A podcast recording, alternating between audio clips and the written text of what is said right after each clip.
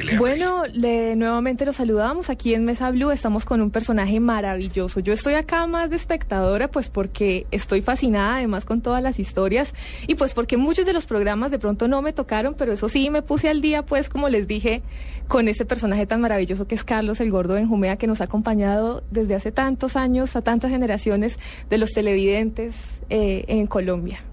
Entonces yo pues quería, quería de pronto retomar un poco del segmento anterior y es, ha estado pues en muchas generaciones eh, trabajando con muchas personas de muchas edades. Y él decía, pues no, no, no, siempre todo tiempo pasado fue mejor, pero de pronto qué extraña o qué le haría falta a, a los tiempos modernos que tenían los tiempos anteriores. Sí, usted de los de los viejos, entre comillas, dice, no, es que esto ahora eso ya no saben cómo es la vaina, porque en mi época nos tocaba no sé qué. O usted piensa todo lo contrario y dice, oye, berraco estos chinos hoy en día. No, yo, yo me impresiono por dos cosas que son fundamentales. Una, el talento que tienen. Y dos, la preparación que tienen. O sea, es gente que con talento logró ir a las escuelas, a las universidades, eh, salieron de las facultades. Yo me acuerdo cuando empezaron las facultades de periodismo que los periodistas empíricos decían, eso no sirve.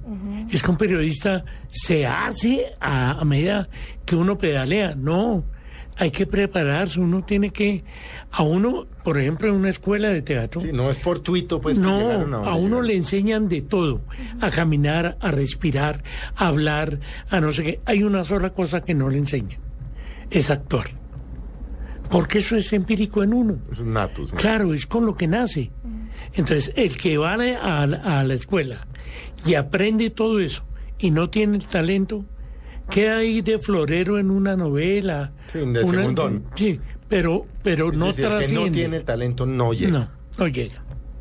Y usted, por ejemplo, ve todos estos muchachos nuevos.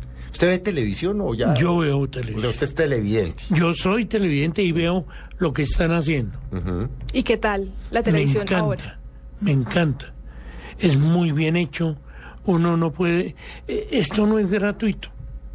Eh, digamos, el caso de Blue Radio.